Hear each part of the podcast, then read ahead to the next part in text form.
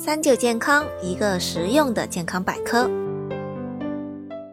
甲功六项，看它有没有问题，看它是不是甲亢，还是甲减。那么我们通过这个 T 三 T 四 TSH，譬如说 T 三 T 四高，TSH 低，A 很有可能是甲亢。那么有可能是这个结节它增生到一定程度以后，表现为这个甲甲状腺毒症。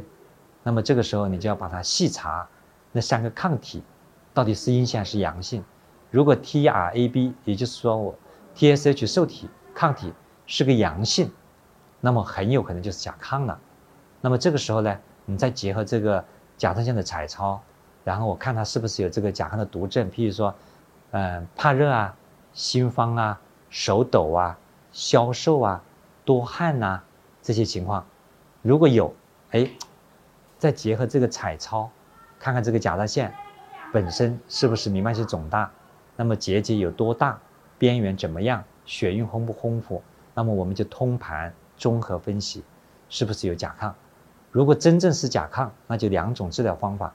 第一个给予了这个抗甲状腺的一个药物治疗，譬如说晒渍和丙基硫胺嘧啶，那么呢可以抑制啊这个嗯甲状腺素激素的一个合成，从而降低这个甲亢的一个毒症。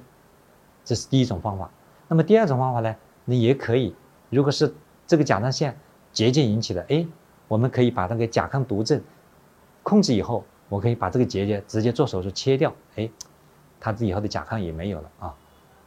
大概是这样的。当然，如果说化验单甲功六项 T 三 T 四是低的，TSH 是高的，那么有可能是甲减。那么甲减的话呢，我们也要看，看看他的那个有没有症状。譬如说怕冷啊，没力气啊，胃口不好啊，还有一天到晚疲劳啊，睡眠不好，情绪低落等等，还有女性的话月经没有规律，这个实际上就是甲减的一些表现。那么有这些表现的话呢，我们就要及时的给予干预治疗，让他的这个 T 三 T 四哎恢复到正常的范围，让这个 TSH 降到这个嗯适以内。那么这样的话呢，给予药物治疗。那么它的这个激素就稳定了，那么它这些症状就开始消失了啊，这样的话就达到一个平衡状态。